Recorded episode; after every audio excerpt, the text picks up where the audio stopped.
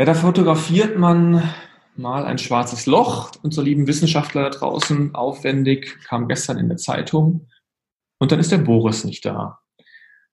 Das ist äh, Schicksal, würde ich sagen. Herzlich willkommen zur elften Folge unseres Podcasts Children of Doom.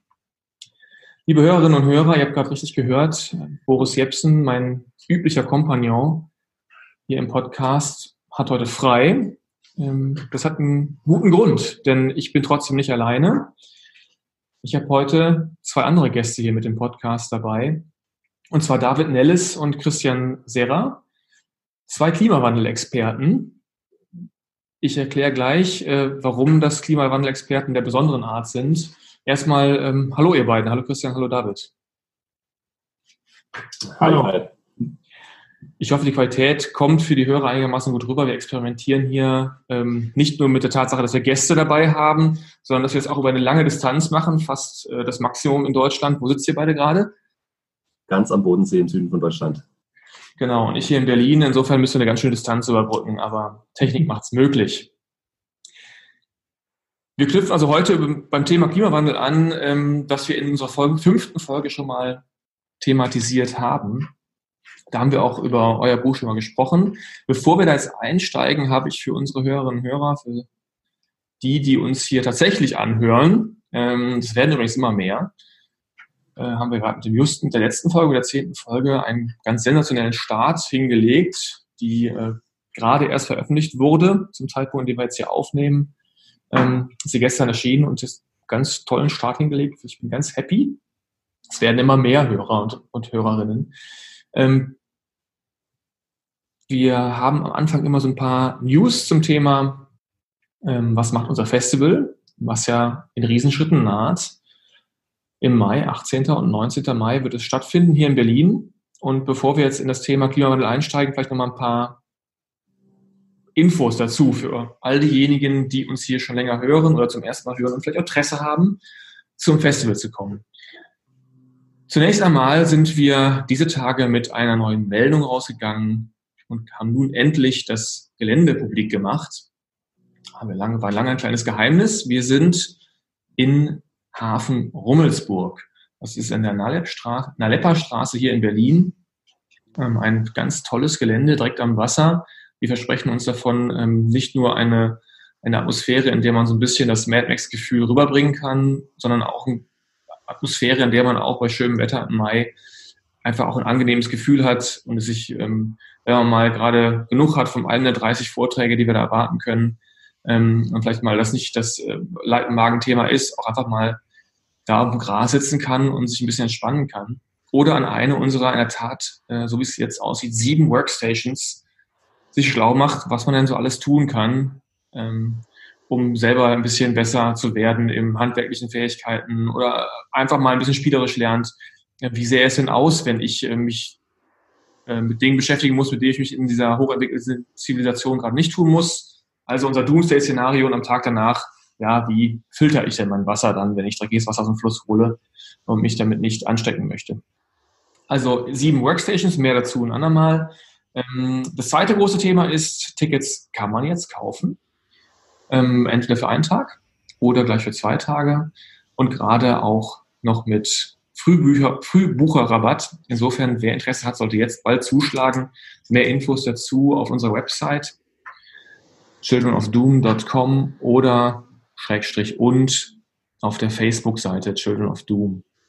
Und da ich jetzt gerade schon in diesem Werbeblock bin, auch nochmal der Appell an alle unsere Hörerinnen und Hörer, ähm, dabei zu bleiben. Abonniert uns bitte auf allen Kanälen, die wir da haben, Spotify oder auf unserer Website oder bei iTunes. So, Werbeblock Ende in eigener Sache. Wir freuen uns schon tierisch auf das Festival und jetzt freuen wir uns aber noch viel mehr auf unsere beiden Gäste, David und Christian. Ich habe eben gesagt, ihr seid äh, Klimawandel-Experten der besonderen Art, denn man möchte ja meinen, jemand, der ein Buch schreibt über den Klimawandel, ist irgendwo aus der Branche, beschäftigt sich inhaltlich damit und bringt aus Karrieregründen, ich spitze mal ein bisschen zu, nochmal so ein Buch raus, um seine eigene Klimawandel-Expertenkarriere anzuschieben. Oder ist vielleicht Journalist und hat zu dem Thema recherchiert und bringt aus so Büchern raus. So kennt man das üblicherweise. Jetzt seid ihr zwei Wirtschaftswissenschaftsstudenten und das auch noch, wenn ich das so sagen darf, blutjung, 22 und 23 Jahre. Wieso habt ihr so ein Buch geschrieben? Angefangen hat alles vor ungefähr zwei Jahren. Damals saßen wir gemeinsam in der Mensa beim Mittagessen und haben uns mal, wie es mir so vorkommt, das Thema Klimawandel ist ja mittlerweile überall in den Medien, auch mal über das Thema unterhalten, auch wenn wir im Studium ehrlich gesagt gar nichts mit dem Thema Klimawandel oder Nachhaltigkeit im Allgemeinen zu tun haben. Ähm, dann ist uns aufgefallen, wir können so die üblichen Schlagworte nennen, wie Dürre, Meeresspiegel, Überschwemmung und so weiter. Wir hatten aber ehrlich gesagt keinen Plan, was Klimawandel ganz konkret bedeutet. Also so Fragen wie, wie groß ist der Anteil des Menschen an der globalen Erwärmung oder müssen wir jetzt jedes Jahr Ernteausfälle befürchten, wie wir das letztes Jahr gesehen haben? Was bedeutet Klimawandel für unsere Gesundheit? Ähm, werden Stürme und Überschwemmungen schon heute mehr? Ist es Zukunftsmusik? Also so ganz, ganz viele konkrete Fragen, auf die wir absolut keine Antwort hatten. Und um das zu ändern, müssen wir ehrlich gesagt zugeben, hatten wir wenig lustige Fachbücher zu lesen. Also 800 Seiten hochkomplexe Literatur war uns ehrlich gesagt ein bisschen zu viel sondern wir wollten in kurzer Zeit verstehen, was Klimawandel bedeutet und haben dann ein Buch gesucht, das mit ganz kurzen Texten und vielen Grafiken das Thema erklärt. Würdet ihr denn, es war ganz kurz, würdet ihr sagen, dass ihr jetzt auch einfach besonders ignorant wart gegenüber dem Thema, sodass ihr jetzt, ich sag mal, ich sag's mal ein bisschen hart, ähm, da jetzt besonders dumm wart oder äh, habt ihr euch eigentlich vorher für informierte Leute gehalten und habt dann nur festgestellt, äh, eigentlich äh, reden wir alle von dem Thema und wissen gar nicht so viel? Also Wo die Skala einordnen, 1 bis 10, vom absoluten bis zum Wandelexperten, bevor ihr das Buch geschrieben habt. Wart ihr da? Äh, wo wart ihr da? Ich würde sagen, wir würden uns genau in der Mitte einordnen. Ähm, vielleicht haben wir gedacht, wir wissen ein klein wenig mehr und bei dem Gespräch haben wir dann aber festgestellt, naja, vielleicht fallen wir doch eher in den unteren Bereich und müssen uns dann jetzt endlich mal informieren. Das heißt, wahrscheinlich genau im Durchschnitt der Gesellschaft. Genau. Also wir haben immer die öffentliche Debatte zum Thema Klimawandel verfolgt, haben dann aber rückblickend jetzt, wo wir das ganze Wissen uns angeeignet haben, gemerkt, wie es da drunter und drüber geht in der öffentlichen Debatte und dass wir uns als Laien da einfach oder generell als Laien man sich einfach nicht zurechtfinden kann.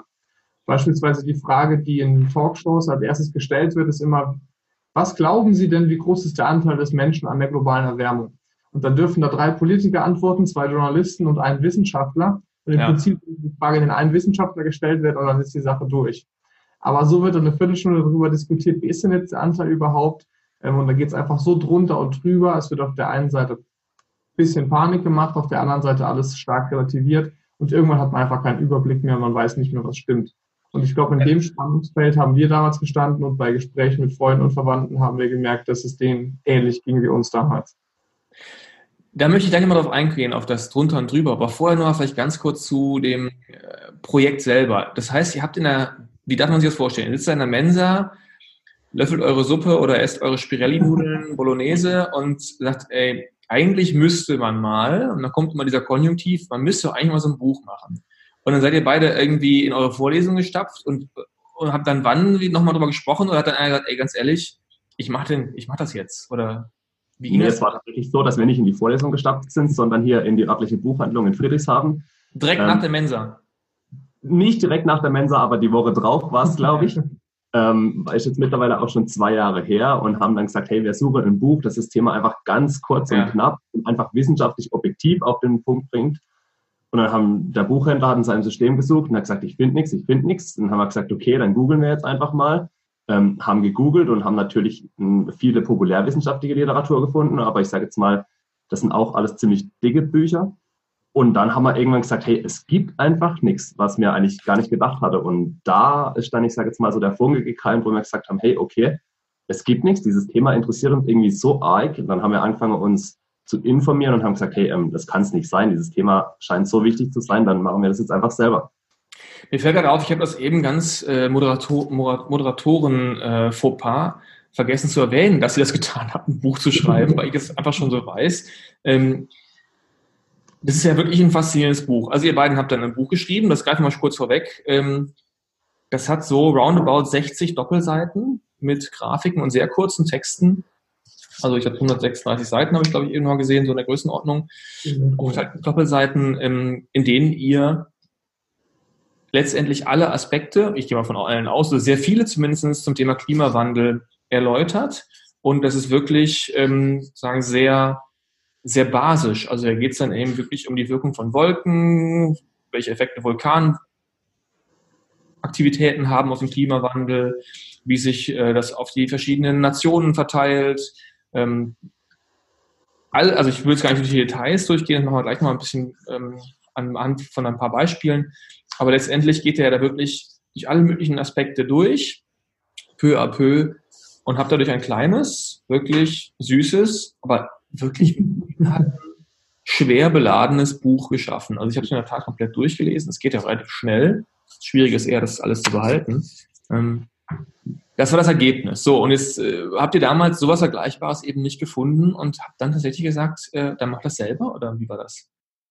Also man könnte tatsächlich sagen, dass wir reingerutscht sind, aber nicht so reingerutscht, dass wir gesagt haben, hey, ähm, vielleicht kommt ein Buch dabei raus, vielleicht aber auch nicht. Aber wir haben gedacht, wir brauchen nur die Semesterferien, um dieses Buch zu schreiben. Das heißt, am Anfang haben wir gedacht, okay, das Thema hat es ziemlich schnell. Wir recherchieren ein klein wenig, ähm, schreibe dann das Ganze in Texte nieder, mache dann ein paar Grafik dazu und am Ende der Ferie veröffentlichen wir das ganze Buch. So war es dann doch äh, tatsächlich nicht, sondern die Recherchearbeit hat sich natürlich als deutlich umfangreicher herausgestellt, als wir am Anfang gedacht hatten. Wir haben dann doch diese ganze dicke wissenschaftliche Fachliteratur gelesen, auf die wir eigentlich keine Lust hatte aber es hat einfach keinen Weg daran durchgeführt, um wirklich seriöse und wissenschaftlich fundierte Informationen zu erhalten. Ähm, haben ja dann auch noch über 100 Wissenschaftlerinnen und Wissenschaftler mit ins Boot geholt, damit das Ganze wirklich, sag mal, safe ist, was wir hier publizieren, damit wir da keinen Fehler reinbauen oder irgendwie veraltete Literatur erwischen. Und dann hat sich dieser Prozess natürlich auch ergeben, dass wir gesagt haben, hey, ähm, wir wollen unser Buch so günstig wie möglich gestalten damit sich wirklich jeder dieses Wissen zum Klimawandel aneignen kann. Das heißt, wir haben ein klein wenig blauäugig gesagt, hey, unser Buch wird nur fünf Euro kosten, also nicht mehr als eine Pizza.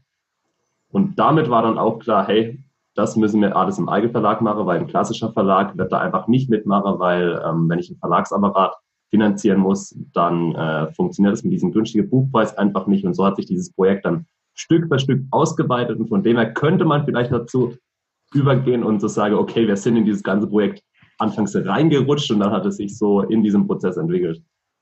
Also es sollte schon immer ein Buch werden, aber ihr habt im Prozess gemerkt, dass, dass, dass ihr da etwas naiv rangegangen seid. Und sagen, ja, ganz genau. Okay.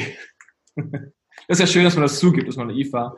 Ähm, würdet ihr sowas nochmal machen oder würdet ihr sagen, das ist echt etwas, äh, kann man niemandem zu raten? Ähm, doch, es hat absolut Spaß gemacht, weil insgesamt hat es ja eineinhalb Jahre gedauert. Und auch wenn viele meinen, boah Mensch, es war aber ein Haufen Arbeit, was ihr alles machen musstet, also so viel lesen von morgens bis abends, euch dann auf einem kleinen Büro in der WG einschließen und nur wissenschaftliche Literatur wälzen, die ganze Zeit mit Wissenschaftlern skypen und dann auch den Verlag gründen, was da alles organisatorisch auf einen zukommt. Ähm, aber wir können sagen, es hat sich nie wie Arbeit angefühlt. Wir sind jeden Morgen richtig motiviert aufgestanden, an den Laptop, weitergelesen, neue Sachen gelernt, den ganzen Tag, durften uns mit so vielen Menschen unterhalten, so viel Erfahrung machen, so wie auch jetzt hier in dem Podcast. Das macht einfach richtig Spaß, um jetzt das Wissen weiterzutragen.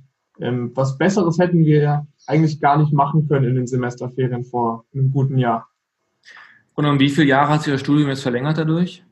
Um ein halbes Jahr. Also wir haben äh, natürlich gedacht, wie gesagt, die Semesterferie reiche, muss dann aber ziemlich schnell feststellen, hey, wir müssen ein Praxissemester einlegen, weil es funktioniert einfach nicht, weil die Uni hat uns dann auf einmal nicht mehr gesehen. Ähm, mittlerweile läuft Studium aber parallel zum Buchprojekt und naja, mit einigem an Disziplin äh, und ich sage jetzt mal ein klein wenig die interessante Vorlesung herausgepickt, funktioniert es dann auch. Und niemand war sauer auf euch, dass ihr euch so ausgeklinkt habt, die Familie nicht, alle, alle haben euch kräftig unterstützt und sind jetzt happy. Also anfangs waren schon manche skeptisch, ja. vor allem ähm, die Eltern, sage ich mal, die Mütter in unserem Fall, als wir denen gesagt haben, ja, wir schreiben jetzt ein Ja, aber Mensch, ihr habt da für die, ihre Arbeit ja eine Rettung der Welt, habt ihr das nicht vermitteln können? Ja, ja aber wenn Mütter so auf Sicherheit bedacht sind und sehen, die haben jetzt schon einen festen Praktikumsplatz für den Sommer, dann ist alles schon in trockenen Tüchern, dann ist alles geplant und dann sagt man, ja, wir haben jetzt unser Praktikum abgesagt, wir schreiben jetzt ein Buch dann ist die Begeisterung anfangs erstmal nicht so groß gewesen. Ja, und dann kommen die zwei auch noch und sagen ein halbes Jahr später, ja Mama, jetzt ähm, pausiert die Uni, weil das Buch ähm, braucht noch mehr Zeit und noch mal ein halbes Jahr später kommen die zwei dann wieder und sagen, ja Mama, ins Ausland geht's jetzt doch nicht, weil das Buch braucht immer noch Zeit. Und das da, Buch, das Buch, das Buch. Genau, ja, genau. Da, da muss man dann auch schon die Eltern verstehen, warum die manchmal tatsächlich sehr skeptisch waren und ihnen wahrscheinlich ein paar graue Haare mehr gewachsen sind. Lass uns mal einsteigen ein bisschen äh, in, in das, was da inhaltlich drin steckt. Also ich finde es wirklich spannend, was ihr da ähm, sowas durchzuziehen ist äh, echt ein Monsterprojekt. Ich weiß es selber durch meine Promotionsarbeit, als man alleine an so einem Ding, äh, das kann sich ewig ziehen und wie sehr man einfach immer wieder feststellt, dass Dinge mehr Arbeit brauchen, als man dachte. Im Regelfall ist es so, manchmal findet man auch Abkürzungen, man denkt, da braucht man länger für, dann geht es schneller, aber der Regelfall ist ja der, dass man denkt, ah, das machen wir auch noch eben schnell und auf einmal, oh. Ja. oh, da ist noch ein Türchen, oh, da ist ja noch ein Türchen oh, da muss ich noch mal nachlesen, oh, die Literatur habe ich auch doch gerade nicht hier, die muss noch mal irgendwie organisieren und so weiter und so fort. Also Wahnsinnsprojekt, das ist gar keine Frage. Ähm, was mich jetzt wirklich sofort, als ich mich vorbereitet habe, was mir so als Frage in den Sinn kam, ähm, wenn ihr da startet, gestartet seid nach dem Motto, ah, eigentlich weiß man es ja gar nicht ganz genau und dann euch so reingegraben habt, was war eigentlich so der überwiegende, der Aha-Effekt? Was so, war so die zentrale Erkenntnis zwischen dem Skala, auf der Skala 1 bis 10 irgendwo 5 zu sein und jetzt, ich sag mal, jetzt seid ihr ja irgendwo schon im, im Bereich von 8, 9, 10. Was ist halt so der, was war der Aha-Effekt, was war der erhellende Effekt? Es gab, ähm, wenn es darum geht, um die Frage zu erkennen, wie dringend das Problem Klimawandel ist, gab es nicht so die eine Folge, wo wir gesagt haben, boah, das ist krass, jetzt müssen wir dringend was machen. Sondern wir haben uns ja, wie gesagt, ein halbes Jahr eingeschlossen und so viel zu den Folgen gelesen, dass sich irgendwann wie so ein riesiges, ein unglaublich großes Mosaik vor uns zusammengesetzt hat aus den unzähligen, vielen verschiedenen Folgen des Klimawandels. Und als sich langsam so ein Bild abgezeichnet hat, dass sich der Klimawandel einfach in alle Bereiche unserer Gesellschaft auswirkt, das war dann so Schritt für Schritt, so ganz langsam der Prozess, wie irgendwann der Groschen gefallen ist. Und wir verstanden haben, wie dringend das Problem Klimawandel tatsächlich ist. Wie beispielsweise die gesundheitlichen Auswirkungen. Und das ist, jetzt hast du sogar dringend gesagt, dringend ist jetzt sozusagen eher ein Zeitfaktor. Ähm, äh, meinst du sozusagen eher, wie, wie, welche Dimensionen das Ganze annimmt oder wirklich auch, wie dringlich das ist? sowohl als auch. Einmal die Dimension, also dass Klimawandel eben nicht nur Meeresspiegelanstieg bedeutet und schmelzende Gletscher, sondern eben durch die Auswirkungen auf die Landwirtschaft, sowohl hier in Europa als auch global, die Auswirkungen auf unsere Gesundheit, dass uns das direkt hier in Deutschland betrifft, also einmal ähm, das Ausmaß und gleichzeitig irgendwann auch die Frage, wie viel Zeit uns überhaupt noch bleibt, das 2-Grad-Ziel, geschweige denn das 1,5-Grad-Ziel einzuhalten. Da habe ich meinen Eindruck, das wird ja relativ ähm, das kommt ja gut rüber in dieser Debatte, die wir eben kurz angerissen haben. Also, dass ja Dringlichkeit ist, das wird ja schon viel vermittelt. Da gibt es immer viele, die die Dringlichkeit sehr nach vorne stellen. Andere, die dadurch, ich sag's mal, vorsichtig auch sich so provoziert fühlen, zu sagen, hey, Moment mal, das ist alles total überdreht. Das ist ja ein bisschen dieses drunter und drüber, was ja, ja genau. Das Ganze hat sich ja oft entkoppelt von, ähm, von einem wirklichen ins Detail gehen. Ja. Alles gut. Alles gut. Ihr guckt ja. so skeptisch. Wir sehen uns, liebe Hörerinnen und Hörer, wir, wir sehen uns übrigens äh, trotz der Distanz. Das haben wir ganz skeptisch guckt, als ob ich Quatsch rede. Ja. Nein, absolut richtig. Ja, ja. Ähm, worauf ich hinaus wollte, ist, diese, diese Debatte in Talkshows und so weiter, da hat man manchmal das Gefühl, es ist quasi schon Klimawandel, weiß gar keiner so richtig, wie es funktioniert, aber alle haben irgendwie verstanden, der kommt.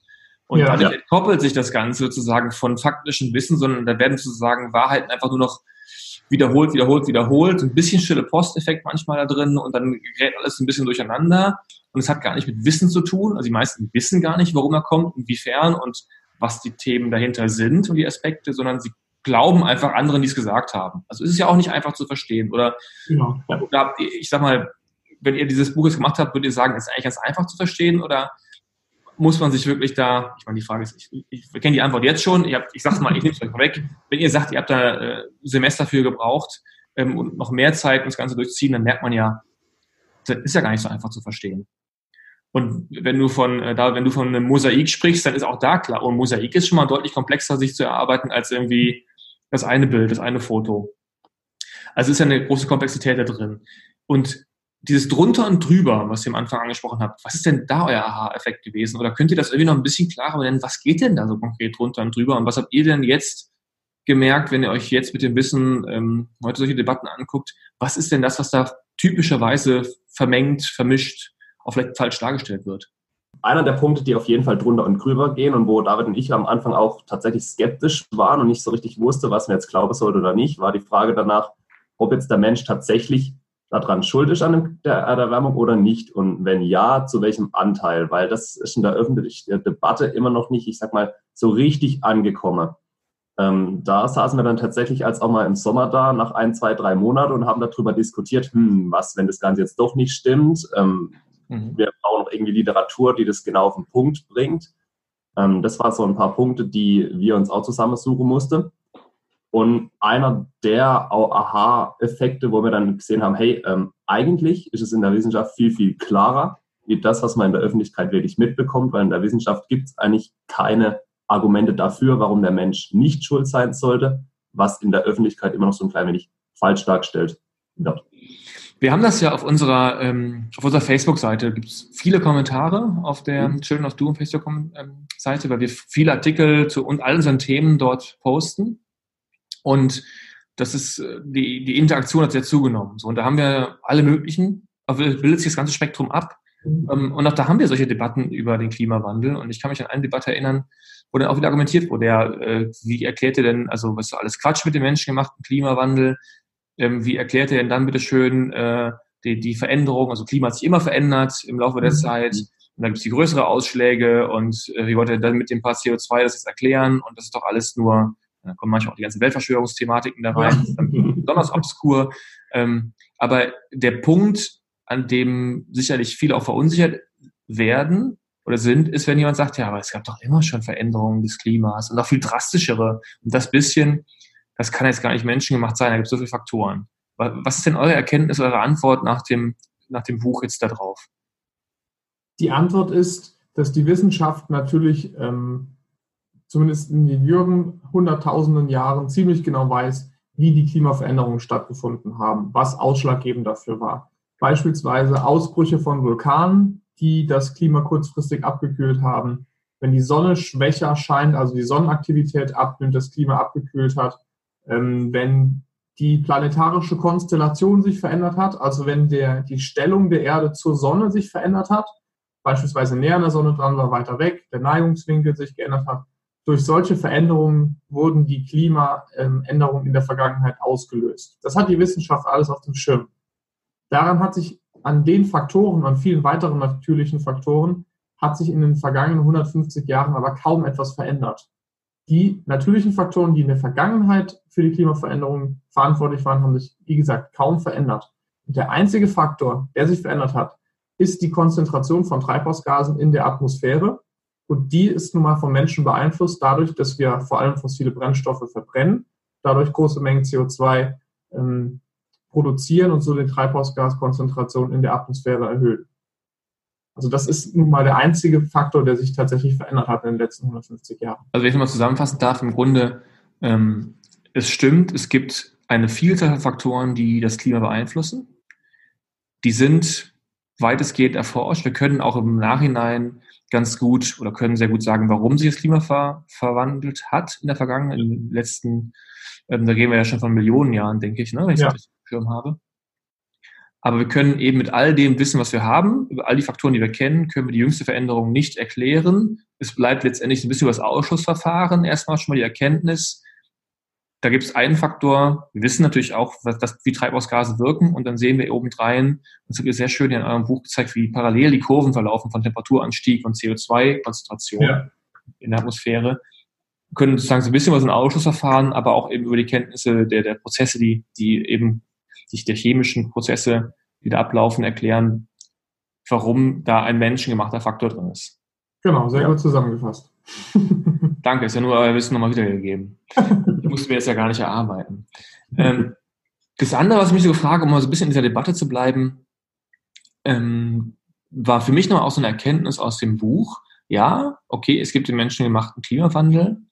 Ähm, es gibt aber eine Menge Faktoren, die geschehen können, die noch viel drastischer ausfallen. Also ich sag mal, nur mal so ein, mal so ein ironisches Szenario wäre, ähm, wir reden hier über den Klimawandel und machen ganz tolle Anstrengungen nächsten fünf und zehn Jahre und dann bricht irgendein so Supervulkan aus und alles dreht sich komplett. ähm, ja, das hat es schon mal gegeben. Aktuell zeigen uns die geologischen Aufzeichnungen aber, dass es in naher Zukunft nicht absehbar ist. Aber natürlich, es kann immer wieder zu so Horrorszenarien kommen, wie bei den Dinosauriern, dass irgendwas passiert, was ähm, dazu führt, dass es zu Massenausbrüchen kommt, wie das, wie gesagt, bei den Dinosauriern war. Aber aktuell deutet nichts darauf hin, zumindest bei den Vulkanausbrüchen, ähm, dass das in naher Zukunft passieren wird. Oder also mit naher Zukunft meine ich in den nächsten 100.000 Jahren. Und wie sieht das mit so, mit so Game Changern aus? Das, äh, wir haben ja ähm, das Thema Ozeanzirkulation auch in eurem Buch. Habt du zweimal aufgegriffen. Ihr habt mhm. es aufgegriffen. Da kann ich mich erinnern, ähm, als ich mich nochmal vor vielen Jahren mal ein bisschen mit dem Thema beschäftigt habe, ähm, dass mich das besonders schockiert hat.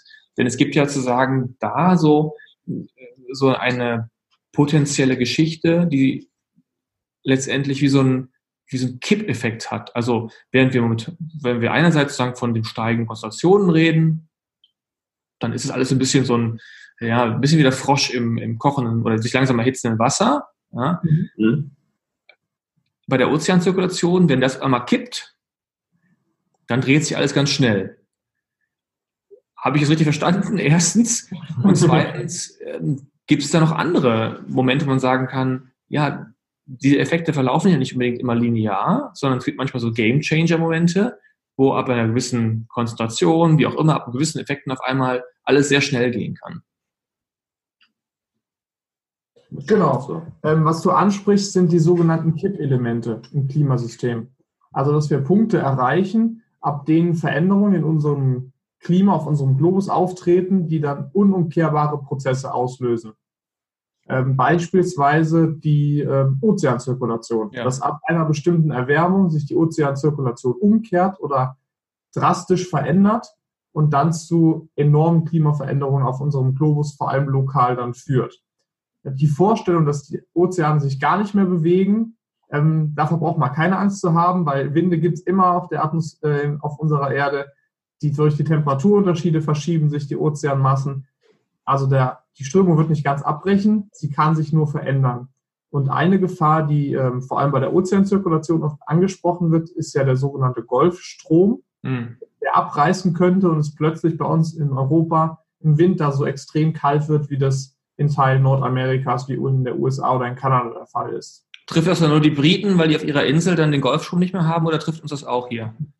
Ähm, das trifft ganz Europa, aber nicht so, wie das oft dargestellt wird.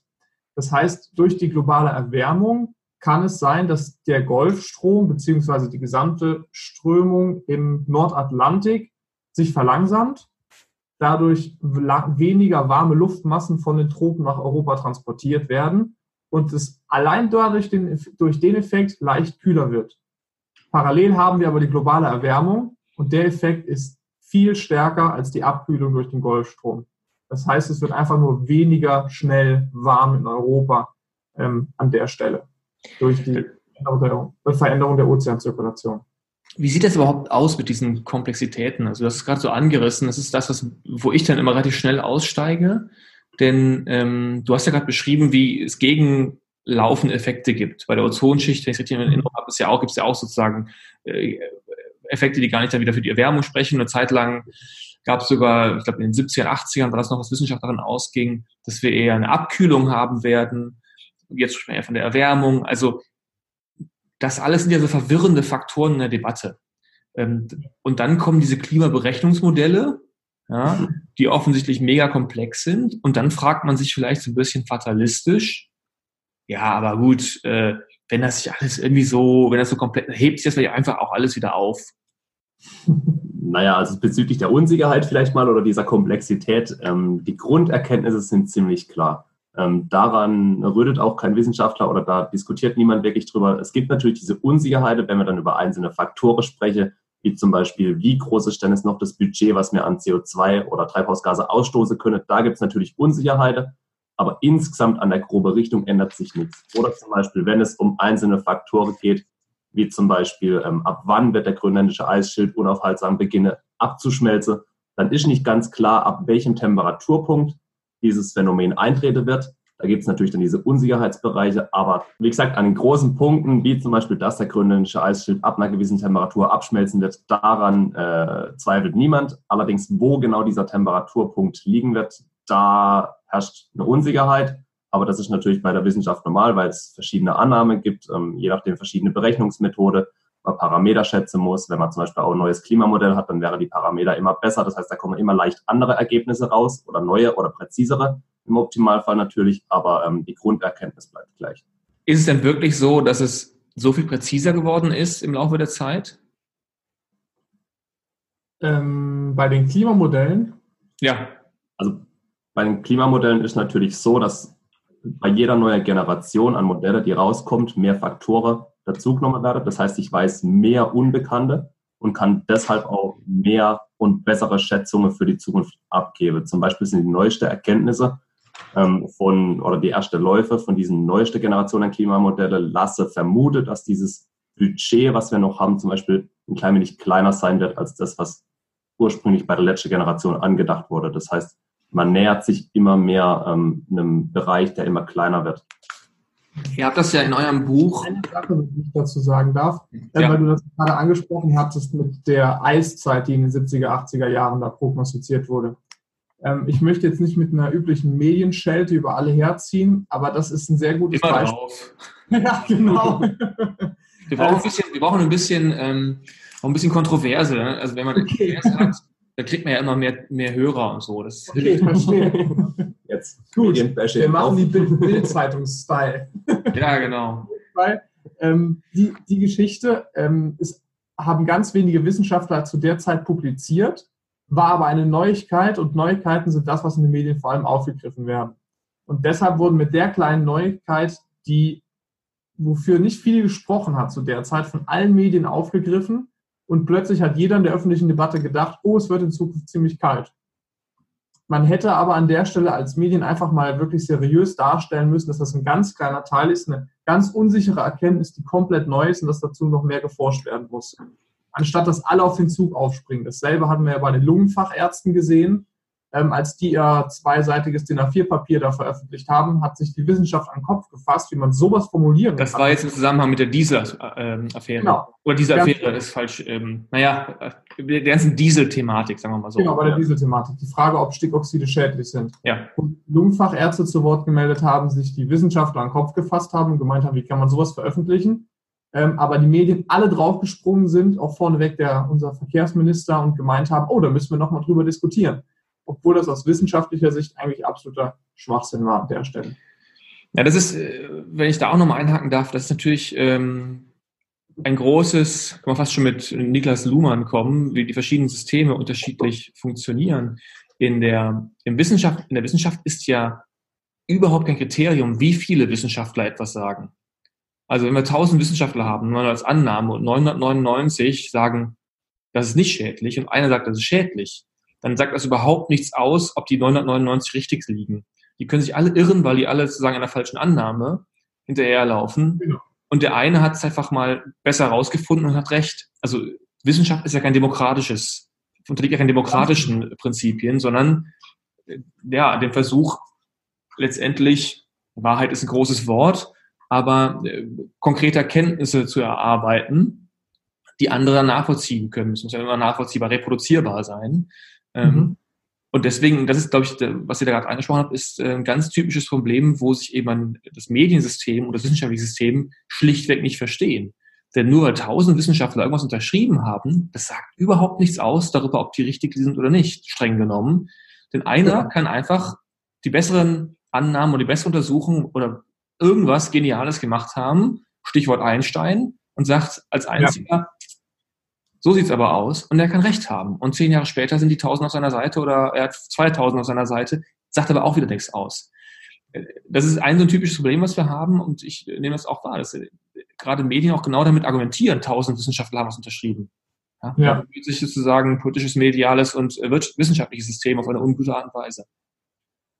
Genau, ganz genau. Vor allem muss man sich natürlich auch immer fragen, welche Art von Wissenschaftler sowas unterschrieben haben. Weil gerade bei der Frage mit den Stickoxiden sind die sogenannten Epidemiologen, also die, die großen Statistiker entscheidend, die heraus, die sich große Bevölkerungsgruppen anschauen und sich anschauen, welche Unterschiede ergeben sich daraus. Das sind entsprechend die Wissenschaftler, die darüber ähm, Aussagen treffen können, ob das jetzt Stickoxide sind, die äh, zu höheren Sterblichkeiten führen und eben nicht die Lungenfachärzte. Das heißt, da haben zwar Wissenschaftler oder Ärzte unterschrieben, die aber auf dem Gebiet gar keine Experten sind. Naja, das sind ja im Zweifel auch unterschiedliche Herangehensweisen, denn ähm, ich kann mir natürlich statistisch so sagen, ähm, da kann ich Kausalitäten vielleicht noch nicht so schnell erkennen, aber ich kann natürlich Korrelationen erkennen, kann sagen, wenn Leute äh, an der Leipziger Straße hier in Berlin wohnen, haben sie eine höhere Wahrscheinlichkeit. Da gibt es tausend Kriterien, wie ich sozusagen als möglichst eingrenzen kann, dass ich doch vielleicht möglichst viel an Kausalität rausholen kann. Und der andere Weg ist ja, ich erkläre den Wirkmechanismus, wie ein bestimmter Stoff in der Lunge wirkt und kann aufzeigen, wie genau die Reaktionen ablaufen, dass daraus Krebs wird. Das sind ja zwei unterschiedliche Erkenntnisse und Erklärwege, die idealerweise natürlich sich dann ergänzen. Aber auch da versagt dann oft sozusagen die mediale Übermittlung, dass du die Statistik, ja, das ist dann, dann äh, Korrelation und Kausalität, die kann auch mal, natürlich ist das schlechte Wissenschaft, aber die kann auch mal dazu führen, dass wir erklären, dass die Störche die Kinder bringen. Und, ja. ja, und genau. Und der andere Weg wäre eben zu erklären, wie genau macht der Storch das eigentlich? Ja. So, und dann stellt man fest, kann irgendwie vorne und hinten nicht passen, also war das offensichtlich ein Zufall. Ähm, sehr vereinfacht argumentiert oder, oder, erklärt, aber im Prinzip sind das ja unterschiedliche Ansätze, die beide legitim sind, sich ähm, Erklärungen zu finden. Was haben wir denn, wo wir gerade dabei sind? Äh, jetzt sind wir schon also beim Gesundheitsschädlichen von Klimawandel, aber jetzt nochmal so dass die große Dimension, ähm, weil ihr das Thema Unsicherheit eben angesprochen habt und in eurem Buch auch habt. Ich habe die Seite nochmal aufgeschlagen. Ähm, ich glaube, ich habe das damals in unserer fünften Folge auch gesagt. Da zeigt ihr im, im Fazit auch nochmal ähm, die Dimension der Unsicherheit bei der Prognose.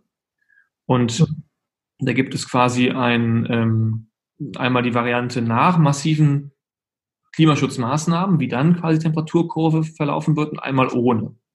Und das Spannende ist, dass der Unsicherheitsbereich, der Korridor und die Schwankung zwischen dem minimal geschätzten Wert und maximal geschätzten Wert oder ermittelten Wert ja doch relativ groß ist, wenn man ehrlich ist. Und sogar so weit, dass ich sozusagen der, jetzt alle Hörer müssen sehr genau aufpassen, was ich gerade sage, also der, der schlimmste Wert bei Klimaschutzmaßnahmen und der beste Wert ohne Maßnahmen, der Abstand ist geringer als zum Beispiel zwischen ähm, dem schlimmsten und besten Wert ohne Klimaschutzmaßnahmen. Das zeigt so ein bisschen, äh, das Risiko auf. Äh, Entschuldigung, die Unsicherheit auf bei dieser ganzen Ermittlung. Ähm, wie erklärt sich das? Also ihr werdet euch ja auch oft auf sehr widersprüchliche Zahlen gestoßen sein. Und wie habt ihr dann entschieden, welche Zahlen ihr nehmt? Also der Unsicherheitsbereich bei den Klimamodellen resultiert daraus, dass man mit den Klimamodellen ja auch das Klima bzw. das Wetter in jedem Jahr darstellen muss. Und dadurch hat man natürlich, weil sich das Wetter in jedem Jahr nochmal stark ändert im Vergleich zum letzten Jahr, große Abweichungen. Und deshalb dieser große Unsicherheitsbereich, weil man für jedes Jahr gucken muss, dass man im Prinzip das, was man misst, noch in diesem Korridor hat. Man hat also starke Abweichungen vom Mittelwert. Aber der langfristige Trend des Mittelwerts ist ganz klar. Und das ist im Prinzip auch das, was äh, für das Klima langfristig entscheidend sein wird. Also nochmal in meinen Worten, ja, es gibt eine große Unsicherheit. Also es kann, wenn wir jetzt immer sagen, ich erfinde das jetzt, das wird auf vier Grad steigen, plus vier Grad, dann wissen wir das so gar nicht. Es können auch sechs Grad werden, es können auch zweieinhalb Grad werden. Das ist so klar nicht vorhersehbar. Aber klar ist, es wird steigen und es wird mehr steigen, als wir es erstmal auch verkürzter vertragen können. Genau, kann ja. man so zusammenfassen wenn ihr nochmal zur Frage zurück, wenn ihr mit, ihr habt am Anfang so gesagt, ähm, wir wollten ein objektives Buch machen. Wie weit ist es überhaupt möglich, ein objektives Buch zu machen? Also ich glaube tatsächlich, dass wir die beste Voraussetzung hatte, um in Anführungszeichen ein objektives Buch zu machen, weil wir äh, wussten ja nicht, gibt es jetzt den Klimawandel, gibt es den nicht, sind wir dafür verantwortlich, sind wir da nicht dafür verantwortlich. Das heißt, wir haben uns auch versucht, mit sogenannten Klimaskeptiker auseinanderzusetzen, ähm, haben Experte in alle Richtungen angeschrieben, haben alles gelesen, was uns irgendwie unter die Finger fiel. Und um es vielleicht ein klein wenig plakativ zu sagen, es hätte genauso gut ein Buch rauskommen können, das sagt, hey, Klimawandel gibt es gar nicht. Ähm, das, was da in den Medien äh, thematisiert wird, das stimmt alles gar nicht, weil wir hatten jetzt keine Essen anfangen und versucht, alles, was uns aus der wissenschaftlichen Literatur als interessant und wichtig erschienen hat, rauszuschreiben, um diese fertige Texte dann Experte mit unterschiedlichsten Meinungen zu kontaktieren. Uns dann die ganzen Argumente angehört, ähm, darüber diskutiert, darüber gesprochen und daraus hat sich dann dieses ziemlich eindeutige Bild ergeben, ey, es gibt diesen Klimawandel, ey, es gibt diese ganze Folge und ganz klar, wir Menschen sind dafür verantwortlich. Und dadurch haben wir versucht, diese Objektivität irgendwie in gewisser mhm. Weise herzustellen. Was sind denn so die Klassiker an Missverständnissen oder Falschaussagen? Sind euch irgendwelche Klassiker begegnet? Und ich meine es wirklich auf beide Seiten. Ja. Also ähm, wir haben uns, wie Christian schon gesagt hat, auch sehr viel Zeit genommen, um mit sogenannten Klimaleugnern zu sprechen. Was, wie argumentieren die? Genau, ein klassisches Argument war, in den letzten zehn Jahren ist die Temperatur nicht angestiegen.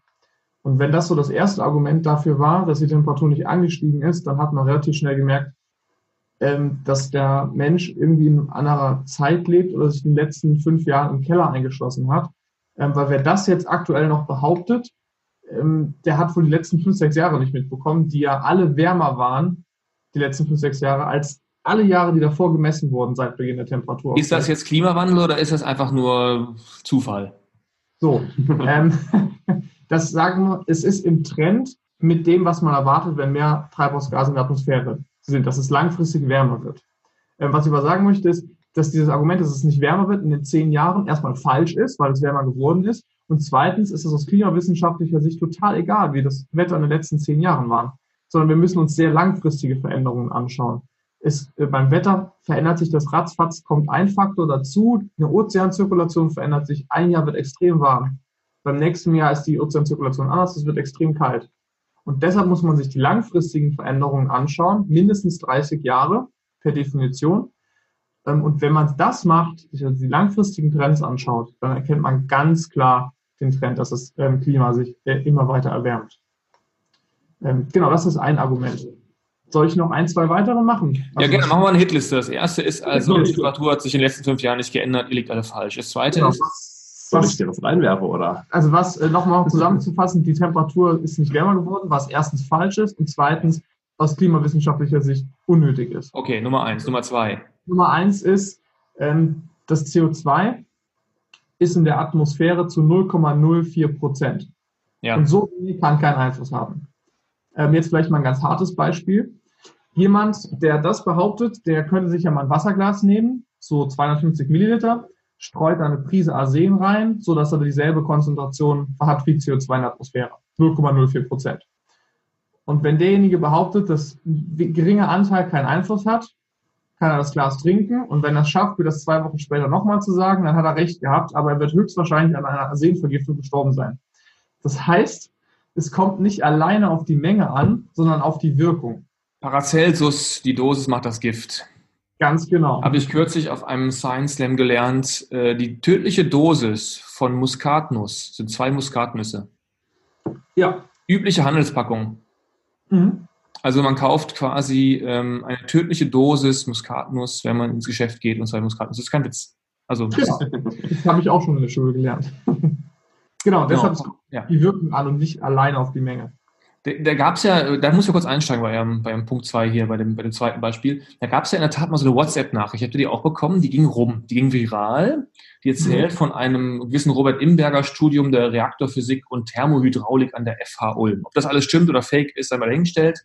Und der argumentiert nämlich auch in dieser Geschichte, erzählt in einer Geschichte wie an so einem Stand von Klimaschützern, die halt befragt, welche Konzentration von welchen Gasen denn überhaupt in der Atmosphäre sind, um dann am Ende dabei zu landen, dass eben nur diese 0,04 0,038 Prozent CO2 in der Luft sind.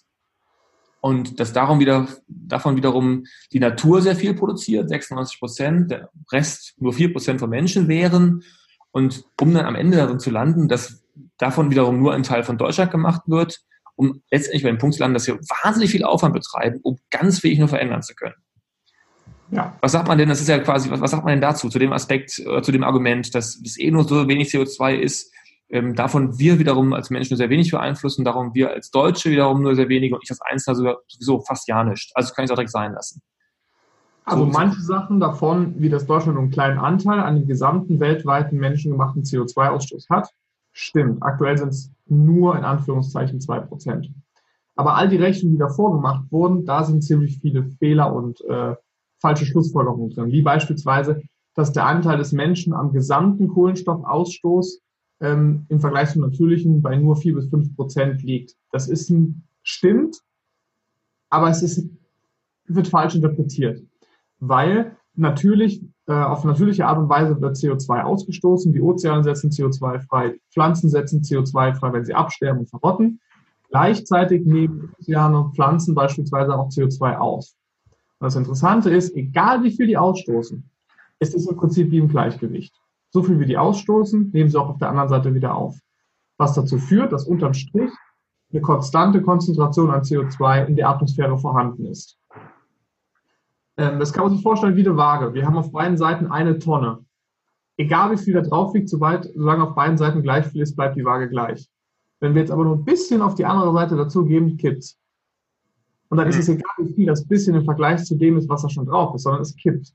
Und das Kippen kommt eben dadurch, dass wir fossile Brennstoffe genau, verfeuern genau. und äh, altes genau. CO2 quasi in die Atmosphäre. Ganz genau. Dadurch, dass wir das dazugeben, haben wir, wird natürlich ein Teil davon, was wir aus dem Boden rauspust, rausholen und äh, in die Atmosphäre geben, bleibt ein Teil in der Atmosphäre und ein Teil davon wird von den Ozeanen und von den Pflanzen aufgenommen. Und der Teil in der Atmosphäre bleibt, hat dazu geführt, dass die CO2-Konzentration um 40 Prozent angestiegen ist. Und das ist die Bezugsgröße, die wir uns anschauen müssen. Was wir in der Atmosphäre verändert haben und nicht, wie viel wir ausstoßen im Vergleich zu dem, was natürlich ausgestoßen wird. Okay, gut, haben wir Robert Imberger und diesen viralen WhatsApp-Nachricht, die ich auf zwei Wegen erhalten habe, widerlegt oder auseinandergenommen. Das finde ich klasse. Denn ähm, ich muss zugeben, auch ich habe es durchgelesen dachte, hm, okay, jetzt muss ich erstmal überlegen, was da eigentlich äh, die Gegenargumentation ist. Schönes Beispiel. So, habt ihr noch ein Beispiel von, von typischen Fehlannahmen, Irrtümern, Falschaussagen? Ähm, ein Klassiker, den hat auch letzten, äh, vor ein paar Jahren ein Nobelpreisträger, ein Physik-Nobelpreisträger hier am Bodensee vorgetragen, wo sich alle Nobelpreisträger jedes Jahr treffen. Und zwar hat er gemeint, ein Grad Erwärmung ist doch eigentlich, macht doch keinen Unterschied. Ob es jetzt heute 20 Grad sind und morgen 21 Grad, ist mir doch ehrlich gesagt relativ egal. Ähm, und der hat ganz grundlegend einfach nicht den Unterschied zwischen Wetter und Klima verstanden. Das war ein Literaturpreis, äh, Nobelpreisträger, oder? Tatsächlich leider ein Physik-Nobelpreisträger. Okay. Also deshalb, es kommt nicht darauf an, ob man Physiker ist, sondern es kommt darauf an, ob man äh, aus der richtigen Richtung, ob man Experte auf seinem Gebiet ist. Ähm, hat man an der Stelle wieder gesehen. Ähm, vielleicht um ein Beispiel zu machen, wenn sich das Wetter in Berlin um fünf Grad abkühlt, also bei euch da oben, dann macht das euch nicht viel aus. Dann zieht euch vielleicht eine lange Hose an und einen Pulli, kein Problem. Wenn sich jetzt das Klima bei euch um fünf Grad abkühlt, weltweit, auch in Berlin, dann ähm, wäre Berlin von kilometerdicken Eispanzern bedeckt. So, das ist der Unterschied, den man sich klar machen muss zwischen Wetter und Klima. Zwischen einer Warmzeit, in der wir jetzt leben, und einer Kaltzeit, einer Eiszeit liegen nur vier bis fünf Grad Celsius im weltweiten Durchschnitt. Und deshalb ist dieses eine Grad in nur knapp 150 Jahren aus klimawissenschaftlicher Sicht eine enorme Veränderung. Was ist denn mit der anderen Seite? Was ist denn mit der Seite der Klimawandel, Befürworter nicht, aber diejenigen, die sozusagen ähm, an den, Klimawandel thematisieren und sagen, wir müssen quasi was gegen Klimawandel tun, wie, wie immer man das auch nennt. Die Klimaschützer, so. Ja. Mhm. Ähm, was bringen die denn unter Umständen? Oder bringen die auch Punkte, die äh, verzerrt sind, Falschaussagen, Fehlannahmen? Gibt es da auch so Klassiker, die Quark sind? Ich kenne das zum Beispiel aus einer Atomschutzdebatte, da gibt es ja die abstrusesten ähm, Aussagen inzwischen, also Radioaktivität ist überall und die radioaktive Belastung, da gibt es also gibt's auch ganz viel Quark, der behauptet wird. Ich will jetzt nicht ins Detail gehen, kann Boris sowieso besser. Aber gibt es sowas auch auf der Klimaschützerseite? Die sind jetzt auch nicht unbedingt, nur weil sie vielleicht auf der richtigen Seite des Arguments stehen, immer die, die gut und richtig argumentieren. Gibt es natürlich auf jeden Fall. Also dein erster Punkt, klar, sie stehen erstmal auf der richtigen Seite, also in ihrer Grundannahme, wir brauchen Klimaschutz, sind sie schon mal richtig. Ähm, Wenn es dann natürlich darum geht, was kann man jetzt machen, um Klimaschutz effektiv zu betreiben, was hat auch wirklich einen Einfluss, dann gibt es natürlich auch Falschargumentationen. Ähm, vielleicht ein Beispiel, ähm, es geht ja viel darum, um CO2 aus der Atmosphäre rauszuholen, kann man zum Beispiel Aufforschung betreiben, weil ein Baum braucht für Wachstum Sonnenenergie und CO2 für die Photosynthese, bildet dann da Biomasse, also speichert das Kohlenstoff im Holz. Dabei wird der Sauerstoff frei. Wenn es dann zum Beispiel darum geht, ähm, das Argument in nördliche Gebiete wird es immer wärmer, dann kann ich da Aufforschung betreiben und damit CO2 aus der Atmosphäre ähm, quasi rauszuholen. Dann haben viele Menschen natürlich sich nicht dahingehend informiert, dass wenn es um die Albedo geht, das heißt, wenn man uns vorstelle, eine weiße Fläche ganz allgemein reflektiert mehr Sonnenenergie, äh, Sonnenstrahle und reflektiert die zurück ins Weltall. Diese also zum Beispiel Schnee. Genau, zum Beispiel Schnee. Diese trägt dann nicht zur Erwärmung bei. Wenn ich jetzt im Sommer ein schwarzes T-Shirt anhabe, dann merke ich, dass es zum Beispiel deutlich wärmer wird als ein schwarzes. Das trage ich zur Erwärmung bei. Äh, als ein weißes, genau, weil das schwarze T-Shirt eben mehr, äh, weniger reflektiert und dabei mehr Sonnenenergie in Wärmestrahlung umgewandelt wird. Wenn ich jetzt in Regionen wie der Tundra ähm, Wälder pflanze, also da Bäume wachse, dann tun die natürlich CO2 aus der Atmosphäre raushole. Allerdings wird auch die Albedo erhöht. Das heißt, die Tundra an sich reflektiert erstmal mehr Sonnenstrahlung. Und wenn ich dann dann Wald drauf habe, dann ist der Wald, ich kann mir das vorstellen, als düsterer, dunkler Wald, dunkler, weniger Sonnenstrahlung wird absorbiert und das hat eben der Effekt, dass in nördliche Gebiete, ja, in nördliche, weniger wird reflektiert. Genau, wenig, äh, weniger wird reflektiert, genau so. In nördliche Gebiete einfach der Aufforstungseffekt mehr zur Erwärmung beiträgt als dieser Abkühlungseffekt dadurch, dass CO2 aufgenommen wird. Das ist zum Beispiel so ein typisches Beispiel, was manchmal falsch verstanden wird. Und da hilft natürlich dann nur äh, informieren, wie man es richtig machen kann. Oder ein Klassiker vielleicht noch kurz ja. in den Ansprechen. Ähm, in der Diskussion um die Wetterextreme ähm, oder ganz allgemein. Diejenigen, die sagen, es gibt den Klimawandel, in der öffentlichen Debatte verkürzen oft, um die Dinge prägnant auf den Punkt zu kommen, auf den Punkt zu bringen. Und dadurch werden bestimmte Dinge verkürzt, die dann wissenschaftlich nicht mehr 100% korrekt, sind. So kann man das wahrscheinlich der Seite zuschreiben. Ein Beispiel, wie schon angesprochen, sind die Wetterextreme. Wenn gesagt wird, es werden immer mehr Wir Wirbelstürme. Dann sagt die Wissenschaft aktuell, es werden nicht mehr Wir Wirbelstürme, es werden vielleicht sogar leicht weniger Wirbelstürme. Aber die Wirbelstürme, die auftreten, die werden viel, viel stärker auftreten. Das heißt, wenn man einfach sagt, es wird mehr an Wirbelstürmen, stimmt das nicht, sondern es wird leicht weniger, aber die, die auftreten, sind stärker. Das sind also kleine Feinheiten in der Klimadebatte. Und was ist denn, was ich mir vorstellen kann, ähm, was auch nochmal so ein Bereich ist, in dem die Klimaschützer nicht sauber in ihrer Argumentation sind, ähm, was wir tun können und tun sollten. Weil da kreist ja auch viel Diskussion drum. Auch gerade diese Dieseldebatte ist ja auch, da läuft ja auch viel darüber, ähm, bringt das überhaupt was? Also, dass man jetzt quasi in so einer Art vorauseilendem Gehorsam irgendwelche Dinge sein lässt oder Dinge tut, also äh, eben keine Flugreisen antritt oder sich das Elektroauto kauft. Und da sind mir schon so ein paar Diskussionen einfach bekannt. Ich kann es jetzt nicht, ich habe mir nicht die Mühe gemacht, im Detail alles genau anzuschauen. Dafür habe ich euch ja jetzt. Ähm, mhm wo dann unter Umständen die Effekte eben nicht ganz so eindeutig sind. Also ich nehme mal das Beispiel der Diskussion um das äh, Elektroauto. Die Diskussion, ich weiß nicht, was da, ich kenne nur ein bisschen die Geschichte, ich kann jetzt aber nicht sagen, äh, wie das Fazit richtigerweise eigentlich ausfallen müsste, aber da gibt es Diskussionen darüber, dass ein Elektroauto die Produktion von den Batterien so viel CO2 verbraucht, dass ein Elektroauto, wenn es beim Händler steht, schon ein in CO2 gemessen schon mehrere 10.000 Kilometer Laufleistung quasi hinter sich hat, schon so viel CO2 verballert hat durch die Produktion im Vergleich zu einem Verbrennungsmotor. Ja, beim Auto ist sozusagen, wenn das gleiche Auto nebenstehen würde mit einem Verbrennungsmotor, das hat in der Produktion deutlich weniger CO2 verbraucht, kann also erstmal mehrere 10.000 Kilometer fahren, bevor es durch das Fahren so viel CO2 verballert hat wie das Elektroauto. Ein klassisches Beispiel dafür, das heißt, ein Beispiel dafür, dass zu sagen, was vermeintlich erstmal gut und richtig ist für den Klimaschutz, man sich aber genauer anschauen muss. Denn wenn ich dieses, Klima, dieses Elektroauto alle zwei Jahre neu kaufe, weil ich mir das so angewöhnt habe, dass ich alle zwei Jahre ein neues Auto kaufe, dann bringt das vielleicht auch ja nichts. Äh, anderes Beispiel ist, ähm, lange Diskussion mit meiner Mutter darüber geführt, immer wieder, wenn die sich ein Hybridauto kaufen wollte, in der Zeit, in der viel Langstrecke gefahren ist. Und ich mal gedacht habe, das bringt eigentlich nicht viel. Das Hybridauto bringt dann was, wenn du auch Rekuperation hast, ähm, ich hoffe, es heißt Rekuperation, nicht Rekuperation, Rekuperation. Ja. Ähm, also quasi im Stadtverkehr. Deswegen ist bei Taxen ja auch besonders sinnvoll, die einzusetzen, weil dann hast du die Energierückgewinnung. Ja, wenn du viel Landstraße fährst, dann schleppst du einfach wahnsinnig viel Batterie und Gewicht mit, was wieder Strom verbraucht, Energie verbraucht. Also da ist die Bilanz dann auch wieder gar nicht so klar. Oder Klassiker war immer, du willst Energie, du willst möglichst äh, klimafreundlich Auto fahren, kauf dir ein kleines Auto. Das einfachste. Einfachste Lösung. Kauft dir einfach ein kleines Auto und kauft dir nicht irgendwie, nur noch kleiner, kauft ein Polo statt ein Golf, hast schon direkt ein paar Kilo gespart, bei jeder Fahrt sparst du CO2. Also das sind so Beispiele für mich, wo ähm, die Diskussion über das, was wir tun können und tun sollten, ähm, nämlich auch relativ komplex sind und ich da schon Beispiele kenne, aber auch schon viele Mutmaße, wo wir über Dinge diskutieren, die irrelevant sind und andere Dinge weiterhin tun, die relevanter wären. Liege ich da so ganz falsch oder habt ihr noch Beispiele dafür, wo da vielleicht aus eurer Sicht ähm, die Diskussion einfach auch um die falschen Themen kreist? Also das, das ist ein sehr komplexes Thema, wie du das anhand des äh, Elektro äh, anhand des Elektroautos schon sehr gut dargestellt hast. Ähm, da kommt es natürlich dann auch nochmal drauf an, mit welchem Strom tanke ich mein Auto, mit dem deutschen Strom, so viel Kohlestrom ist. Ähm, tanke ich das mit meiner eigenen Photovoltaikanlage auf meiner Garage, 100% erneuerbare Energien.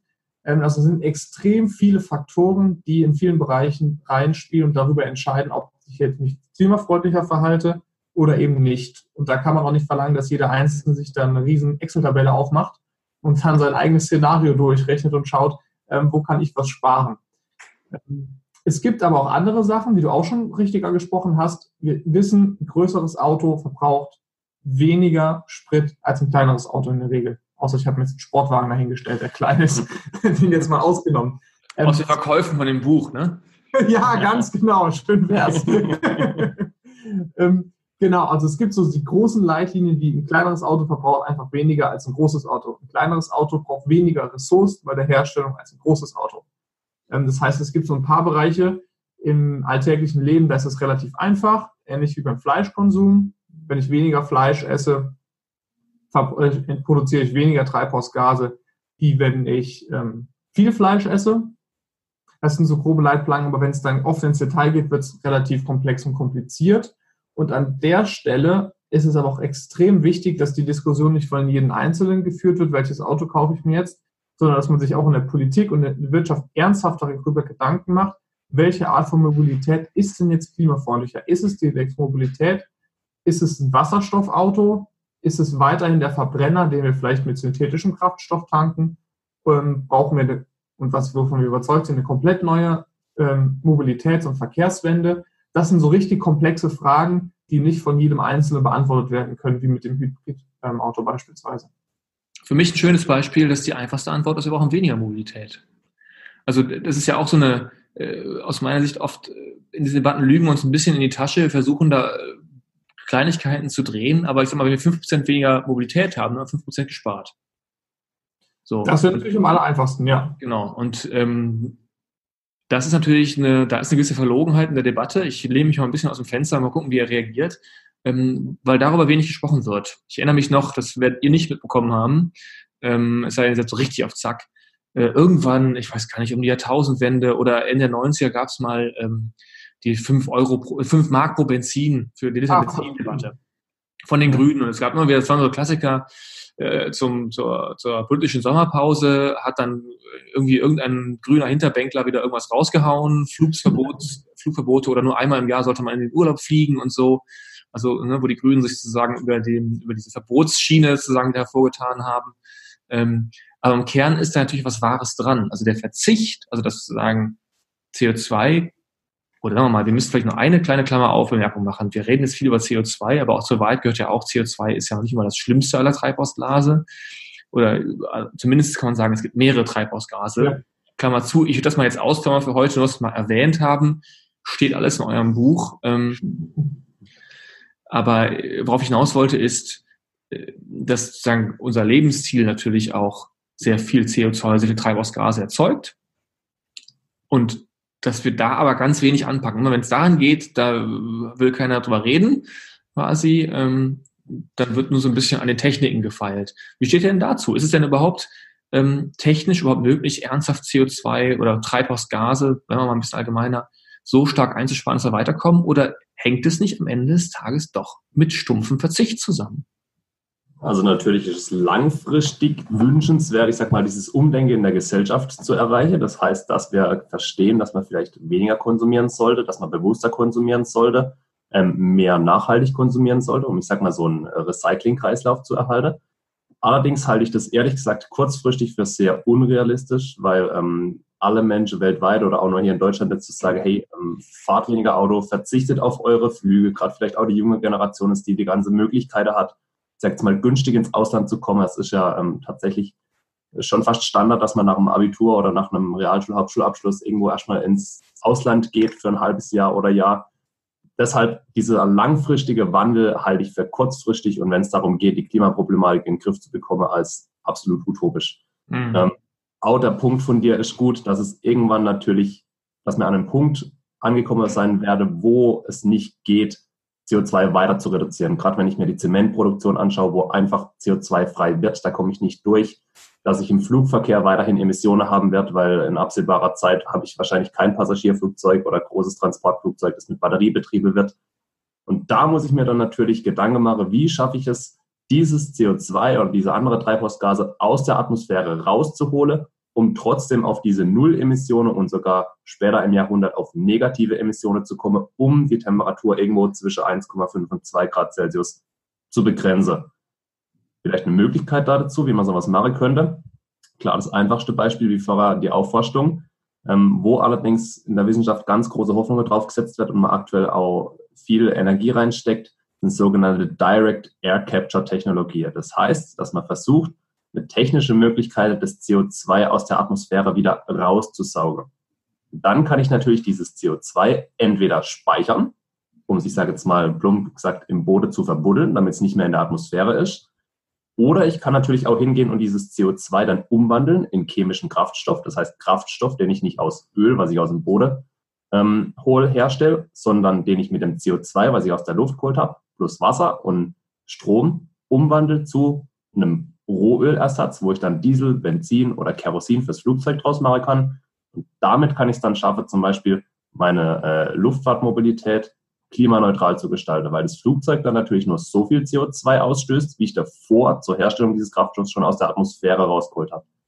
Und das ist, glaube ich, das, was man einfach hin muss, versuche die Wirtschaft so gut wie es geht vom CO2-Ausstoß zu entkoppeln. Das heißt, so viel zu reduzieren, wie es nur irgendwie geht, weil diese Möglichkeiten, dieses CO2 aus der Atmosphäre rauszuholen, einfach sehr, sehr teuer sind.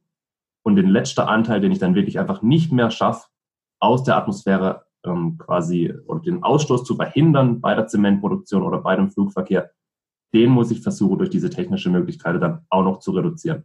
Und wenn uns das gelingt, dann, dann sind die 1,5 bis 2 Grad Celsius noch realistisch auf längere Zeit. Was habt ihr denn selber gemacht? Oder was, was hat sich bei euch selber verändert in eurem Lebensstil, ähm, nachdem ihr dieses Buch geschrieben habt ähm, und einfach, ich sag mal, die tiefere Erkenntnis habt? Was ist denn so? Habt ihr persönliche Konsequenzen gezogen? Mhm.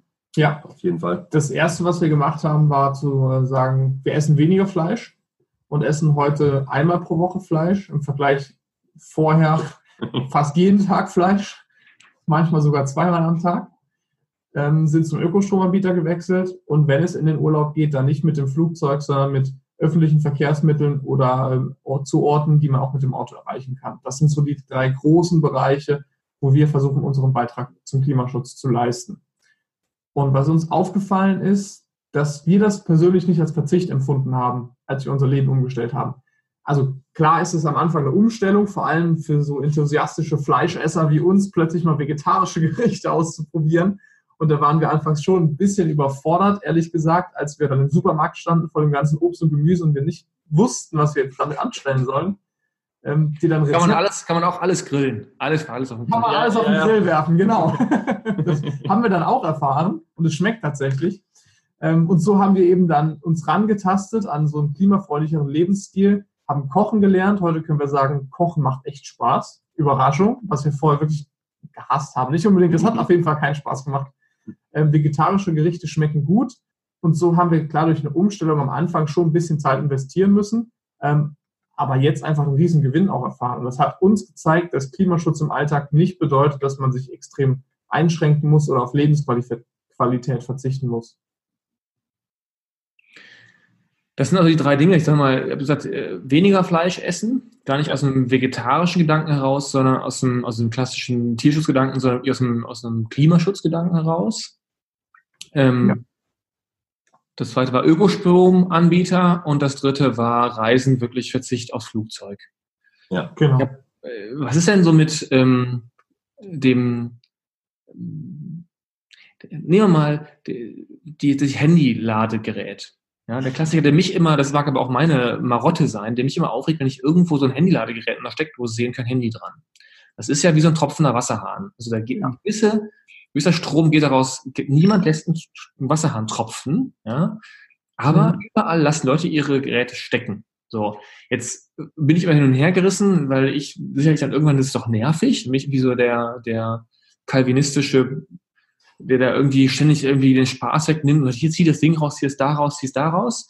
Äh, auf, und am Ende macht es vielleicht keinen Unterschied, weil das dann vielleicht auch einfach egal ist, die paar Watt, die dann irgendwie rausgehen. Aber wenn ich jetzt irgendwie mal 80 Millionen rechne, ja, mhm. das ist doch irgendwie für eine Hausnummer, wenn jeder hier sein Ding stecken lässt den ganzen Tag. Wie, geht's, wie steht's denn damit? Wie würdet ihr damit umgehen nach euren Erkenntnissen? Also wir bei uns zu Hause gucken natürlich, dass wir die Sachen, die eingesteckt sind und wo nichts mehr dranhängen muss, auch rausziehen, genauso wie du.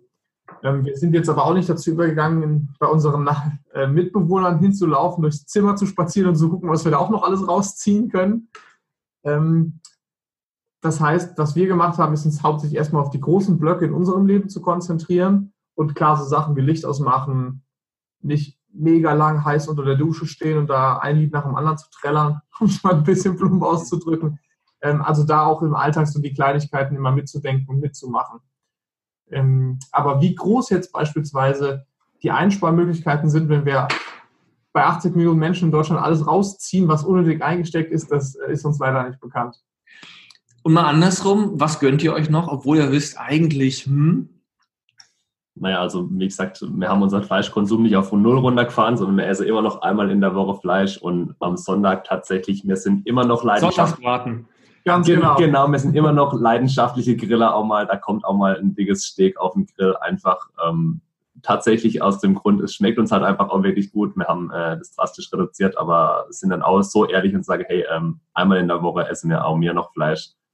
Wobei es uns auch schon oft passiert ist, dass wir aus Versehen einfach mal drei Wochen vegetarisch gegessen haben, weil wir einfach nicht dran gedacht haben, uns ein Stück Fleisch zu kaufen im Supermarkt. Und dann ganz, ganz erschrocken aufgewacht seid und so, oh Gott, heute auf jeden Fall Fleisch essen. genau so. nee, nee. Wie geht er weiter mit, ähm, mit diesem Buch? Ich meine, das ist ja ein Projekt, man merkt es euch ja an, es hat ähm, war ja sozusagen, fing zwar an mit so ein bisschen dem Wunsch an Erkenntnis gewinnen, aber es hat ja dann irgendwann, ich will nicht sagen, was Missionarisches, aber zumindest was, äh, ähm, ja, wird auch Emotionales. Also es hat euch jeden Fall ja sehr erfüllt, erfüllt euch ja sehr aus, offensichtlich, dieses ganze Thema und das Buch. Wie macht ihr jetzt weiter? Als einfach so eine Episode, habt ihr erst mal zwei Semester darauf verbraten und jetzt macht ihr euren Abschluss oder habt ihr euer Wirtschaftswissenschaftsstudium jetzt gekippt und ähm, zingelt jetzt mit einer Dia-Show durch die Gegend? Ähm, also letzteres Jahr. Wir ziehen mit einer DIDA-Show im Prinzip durch die Gegend. Wir machen aktuell viele Vorträge, vor allem bei Unternehmen, Parteien, Verbände, bei Schule, ähm, um über das Thema Klimawandel zu informieren. Ähm, und dann aber natürlich, das Studium geht auch weiter, weil wir auch gemerkt haben, dass dieses wirtschaftswissenschaftliche Studium, das heißt Wirtschaft, wie funktioniert dieses ganze Wirtschaftssystem, wie funktioniert die Politik, extrem dabei hilft, wenn es darum geht, was kann man gegen Klimawandel machen, wie muss man das in der Wirtschaft, in der Politik verankern, um Veränderungen zu provozieren. Das heißt, das Studium geht auch weiter und uns wird es auf jeden Fall auch wahrscheinlich in die Wirtschaft verschlagen, weil wir da einfach das größte Potenzial sehen, um zur Veränderung beitragen zu können, ähm, weil es ist ein riesiger Drang mittlerweile bei uns, nicht nur über das Thema zu informieren, sondern wirklich auch selber anzupacken und äh, was dagegen zu tun. Genau, das heißt, bei uns wird es in diesem Themenfeld weiter gehen, weil das Thema schon mittlerweile einfach eine riesige Herzensangelegenheit, wenn man es so sagen kann. Wie, wie läuft das Buch von, von, von so Erfolgskriterien her? ähm, wir mussten sogar schon auf die Bremse treten, weil uns dann die, sonst die erste Auflage ausgegangen wäre. Oh, das heißt, wie hoch war die? 100.000 Stück. Wir oh. haben jetzt über 80.000 verkauft. Ich habe wieder brillant recherchiert. Ich habe mich überhaupt nicht schlau gemacht. Jetzt Fragen, die jeder gute Journalist normalerweise mal vorrecherchiert hätte. Okay, aber 180.000 verkauft, ja? Ja, genau. Ja? Mhm. Und ähm, wir planen gerade die zweite Auflage. Und sobald die Bücher da sind, dann legen wir wieder voll los mit der Presse. Ähm, haben jetzt auch schon einige Fernsehauftritte wieder geplant ab Ende April, wenn die Bücher dann wieder absehbar da sind ähm, und mussten, wie gesagt, einfach auf die Bremse treten, weil uns sonst die Bücher ausgegangen wären und das wollten wir tunlichst verhindern. Jetzt muss ich doch nochmal fragen, was macht ihr mit dem Geld? Weil das 5 mal 80.000 ist jetzt auch kein Pappenspiel. naja, also das Ganze kostet ja nur 5 Euro. Ähm, ja. Wir haben schon angesprochen, ein klassischer Verlag wollte nicht mitmachen, weil bei diesem Preis bleibt ja einfach, ich sag mal, nicht viel hängen. Es bleibt natürlich was übrig, aber wenn man das Ganze irgendwie, ich sage jetzt mal, rein geldtechnisch auf den Stundensatz runterrechnet, dann hätte man lieber ein Praktikum oder einen Ferienjob machen sollen. Also so darf man das gar nicht rechnen. Ähm, es rechnet sich auf andere Art und Weise. Ich sag mal, die ganze Möglichkeit, die man dadurch hat, das Thema macht einen riesen Spaß. Wir lernen so viel und vor allem haben wir ein Thema gefunden, für das wir brennen. Was ich sage jetzt mal davor nicht so wirklich da war und das kennen, glaube ich, die meisten, die irgendwie nach dem Abschluss wissen, hm, was mache ich jetzt, was mache ich jetzt nicht? Und wir haben jetzt ein richtiges Thema, das uns Spaß macht, das sinnvoll ist ähm, und wo wir weitermachen müssen. Und ich glaube, Atlantic für diese Erkenntnis würde das auf jeden Fall nochmal machen. Und was wird eure Botschaft sein? Ihr werdet ja reden als Redner auf dem Festival Children of Doom im Mai. Seid ihr ja. einer von den Keynote-Speakern. Ähm, jetzt mal abgesehen von Klimawandel, äh, wir müssen was tun. Gibt es noch eine Botschaft mehr, die ihr damit auf den Weg geben würdet? Könnt ihr so ein bisschen Ausblick geben darüber, worüber ihr reden werdet auf dem, äh, auf eurem in eurem Vortrag auf dem Festival? Vielleicht um es ganz kurz auf den Punkt zu bringen, ähm, es ist dringend, wer sollte uns schleunigst bewegen?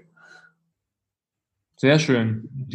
wer wollte die Spannung aufrechterhalten? das ist die alte Erkenntnis, neu erarbeitet, ein Stück weit, muss man wirklich sagen. Aber das ist das, was ich an diesem Buch auch so wahnsinnig erfrischend fand, dass man nämlich das Gefühl hat, endlich schaut man da mal ja, genauer rein, weil letztendlich, dass es jetzt dringend ist, was tun müssen, ich sag's mal jetzt hart, das ist jetzt nichts Neues, ja. aber in diesem Buch hat man das Gefühl, da versteht man es auch nochmal und man hat wirklich ja. das Gefühl, der erzählt mir jetzt nicht eine der vielen Parteien, die irgendwo involviert sind, ähm, versucht mich zu überzeugen, ja, sondern es stehen ja auch Dinge drin, die jetzt für dieses, es ist dringend, auch gar nicht wichtig sind zu wissen beispielsweise, ja. Könnte man auch überspringen, können sagen, ach ja, bitte Wolken und, und so weiter und so fort. Aber man erkennt eben den Versuch, die ganze Komplexität zu erkennen. Ich hoffe, dass es auch ein bisschen rüberkommt in eurem, in eurem Vortrag, ähm, die Komplexität des Themas und ähm, die vielen Aspekte, um einfach mal so ein bisschen äh, auch da den, den Wissenshunger, den, glaube ich, viele auch haben und der so schwierig zu stillen ist, wenn man es auf eigene Initiativen macht. Das habt ihr ja selber erfahren,